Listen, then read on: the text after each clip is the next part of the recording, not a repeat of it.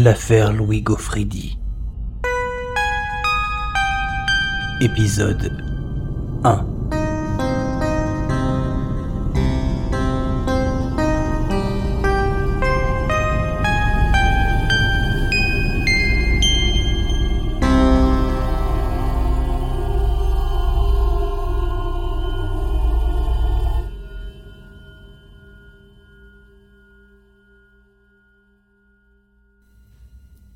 Monsieur Demange.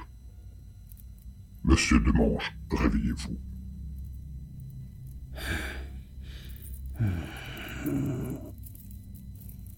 Monsieur Demange, il est temps de vous réveiller.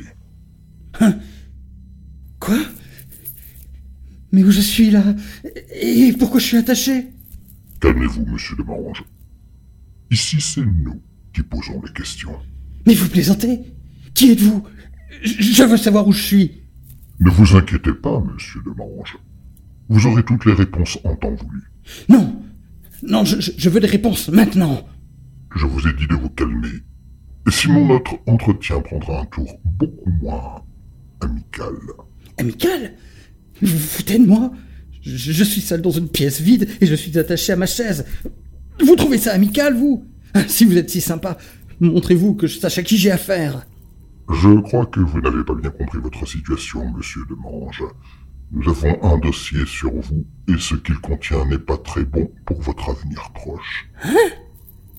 Mais de quoi parlez-vous? Je n'ai absolument rien à me reprocher, vous entendez? Je, je veux un avocat, immédiatement. Monsieur Demange, pensez-vous être dans un commissariat? Pensez-vous que quelqu'un va venir vous aider? Pensez-vous que... qu'est-ce que vous voulez, nom de Dieu? Pas de blasphème en ce lieu, monsieur Demange. C'est vraiment très inapproprié. Bien. Je vois dans votre dossier que vous résidez sur Aix-en-Provence depuis six mois environ.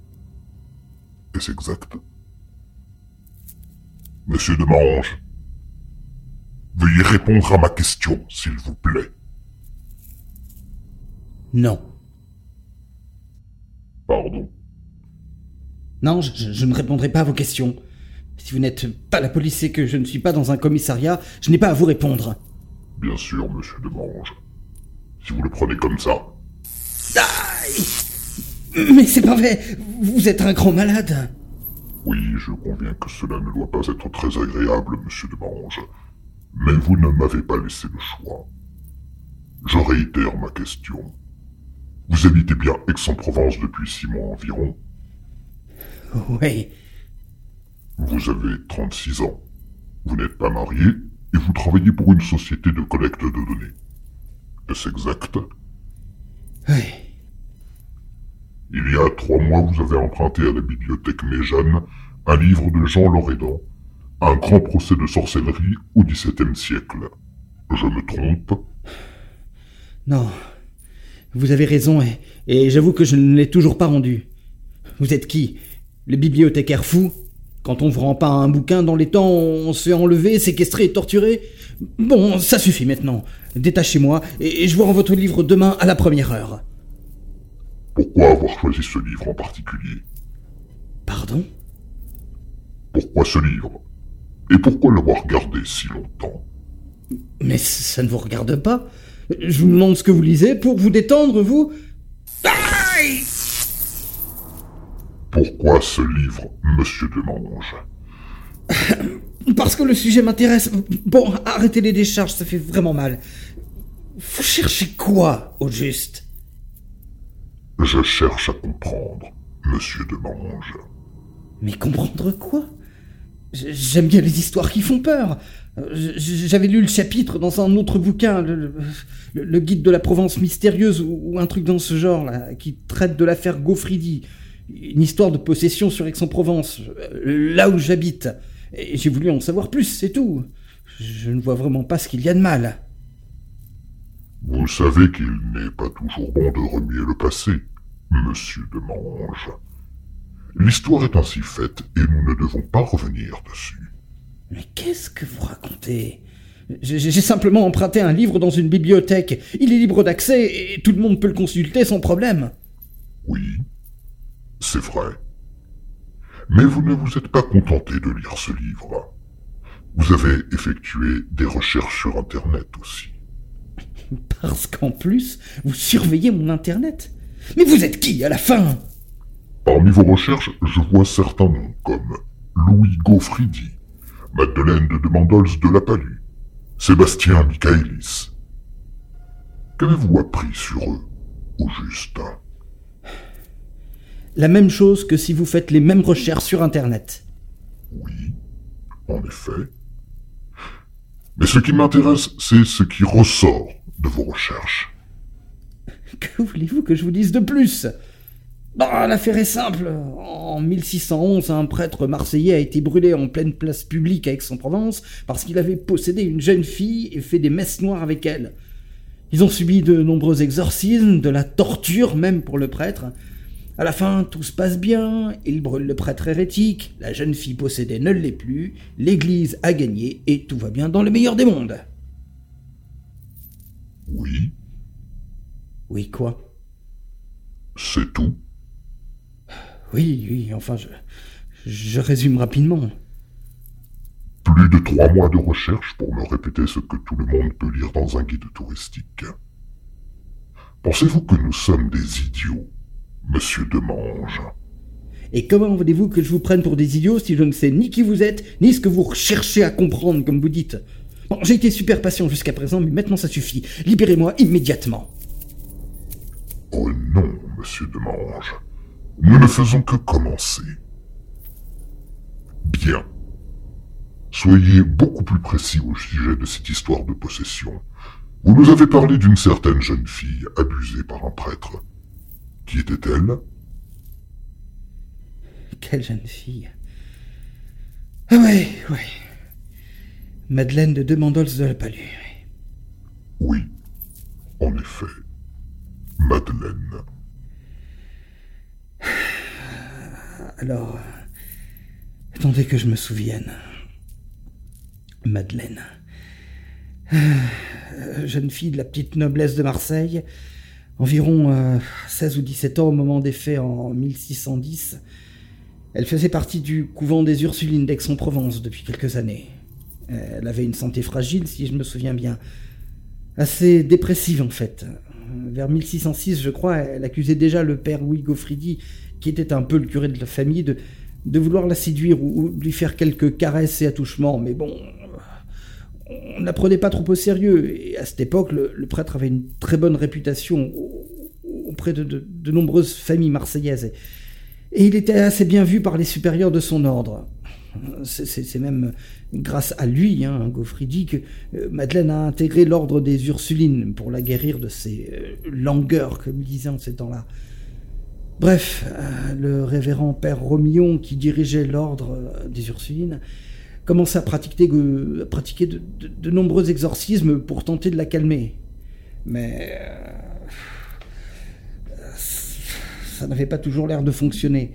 D'autant plus qu'elle n'était pas seule dans, dans son cas. Trois ou quatre jaunes ursulines montraient des signes de possession. Euh, Moins fort que Madeleine, mais inquiétant aussi. Euh, L'une d'entre elles, Louise Capot, aurait même une grande importance euh, pour la suite des faits. Louise Capot. Intéressant. Continuez, je vous prie. Euh, oui. Bon, euh, après de nombreux exorcismes sans effet, le, révérend père Romillon décide de faire appel à l'un des plus grands inquisiteurs de la région, euh, le père Sébastien Michaelis. Le type n'était pas à son premier coup d'essai. hein. Peu de temps avant, en Avignon, il, il avait brûlé pas moins de 18 sorcières. Autant dire que c'était une star pour l'époque. Le cas l'intéressait, et en plus, il pouvait se servir de cette affaire pour relancer sa réforme au sein de son ordre. Euh, il était dominicain, si je me souviens bien. On venait de finir une suite de guerres de religion en France, et pour Michaelis, il fallait revenir au dogme de départ et, réinstaller le catholicisme comme religion principale en France. Il pensait que de nombreux prêtres prenaient un peu trop leur aise avec des trains de vie trop confortables. Euh, le, père Louis Gaufridi n'enfreignait pas les règles de l'Église, mais comme il était très apprécié, on lui faisait pas mal de cadeaux. Bah, attention, on parle ici de nourriture, de boissons, de repas, hein, pas d'or ou d'argent. Euh, il aimait beaucoup être invité aux tables des nobles de la région. C'est comme ça qu'il a fait la connaissance de, de Madeleine, d'ailleurs. Oui. D'après nos sources historiques, Louis Gaufridi était un dépravé de la pire espèce. Il n'a eu que ce qu'il méritait. Euh, si on veut, ouais. enfin, il avouait sous la torture, quand même. C'est pas très moral, je pense. Pour l'époque, c'était la procédure légale. Dans cette affaire, il n'y a eu aucune entorse de quelque manière que ce soit. Nous ne devons pas revenir là-dessus. Oui, évidemment. C'est facile pour vous de dire ça. Je vous rappelle que c'est moi qui suis enchaîné à cette chaise et que vous n'hésitez pas à m'envoyer des décharges électriques quand je ne suis pas d'accord avec vous. Personnellement, j'appelle ça de la torture. Vous trouvez ça légal peut-être? Mais je rêve. Mais vous vous prenez pour qui? La Sainte Inquisition? Ah, nom de Dieu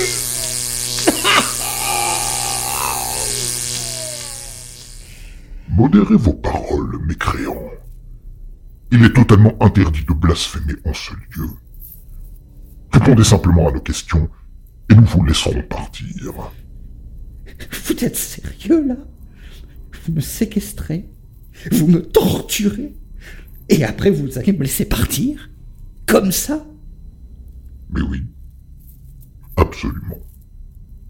Nous allons prendre toutes nos dispositions pour que vous ne vous souveniez de rien.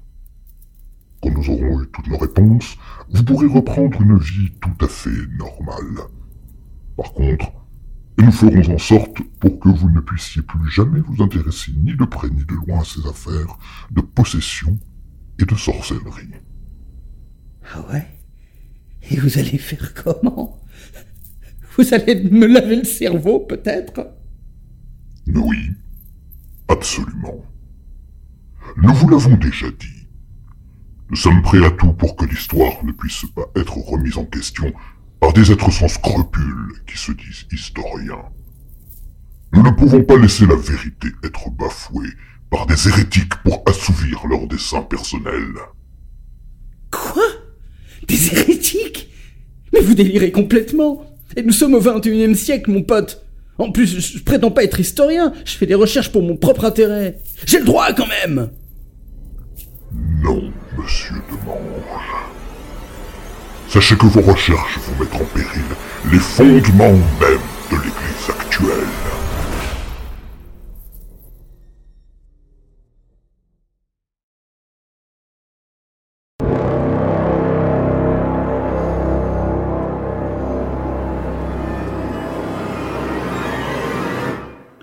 L'affaire Louis Gaufridi est une fiction historique. Elle a été conçue, écrite et réalisée par Romuald Rodriguez Lopez. Vous retrouverez le prochain épisode la semaine prochaine.